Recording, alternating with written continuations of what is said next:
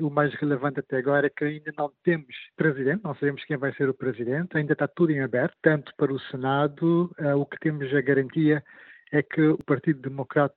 vai, uh, vai continuar a liderar o Congresso. Uh, como já se previa, o ambiente é da grande incerteza,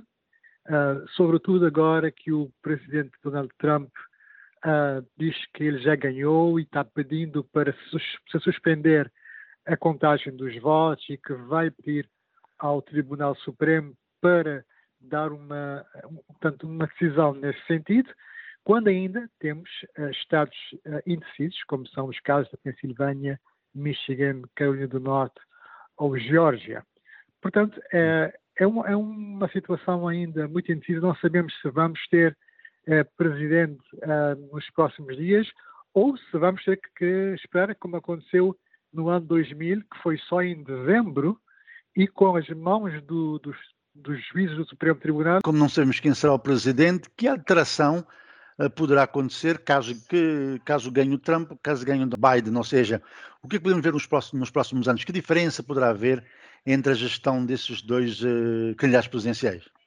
Eu acho que uh, Portanto, quanto a uma vitória de Trump, uh, é um, como ele é, é uma pessoa imprevisível, uh, é, vai, vamos ter anos imprevisíveis, uh, anos uh, muito stress. sabemos mais ou menos a forma como ele, as suas ideias, a sua filosofia de governar, as promessas que ele tem ou as ideias que ele tem no sentido de ir minguando uh, os direitos, como o direito à saúde, uh, como uh, tanto afetando a política de imigração, tanto mais ou menos fechando e restringindo ainda mais tanto tudo aquilo que tem a ver com a entrada de, de imigrantes ou com os direitos dos imigrantes. E é, sobretudo essa questão da, da saúde e, do, de, do, do, direito ao aborto, tudo isso que agora que temos um Tribunal Supremo com uma grande maioria de juízes conservadores, mais inclinados para o Partido Republicano, portanto, a, a perspectiva é realmente um governo mais à direita, mais conservador, menos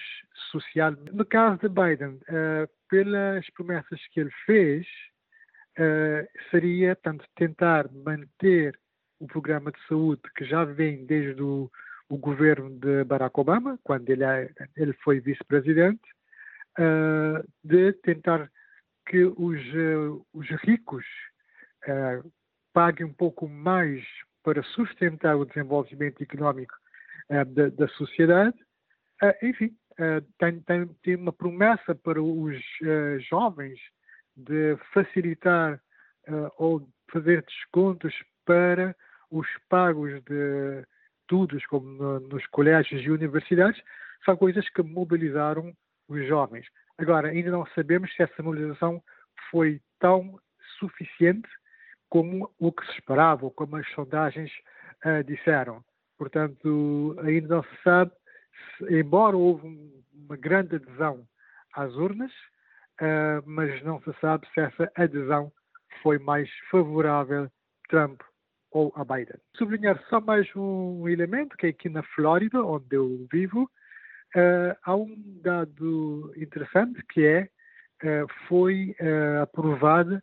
a emenda que estabelece o salário mínimo para 15 dólares. Portanto, não é uma coisa que vai ser imediata, vai ser uh, paulatino, ou seja, aqui no próximo ano será um, será um aumento de um dólar. Em 2026, então, chegaremos a esse teto de 15 dólares por hora como salário mínimo.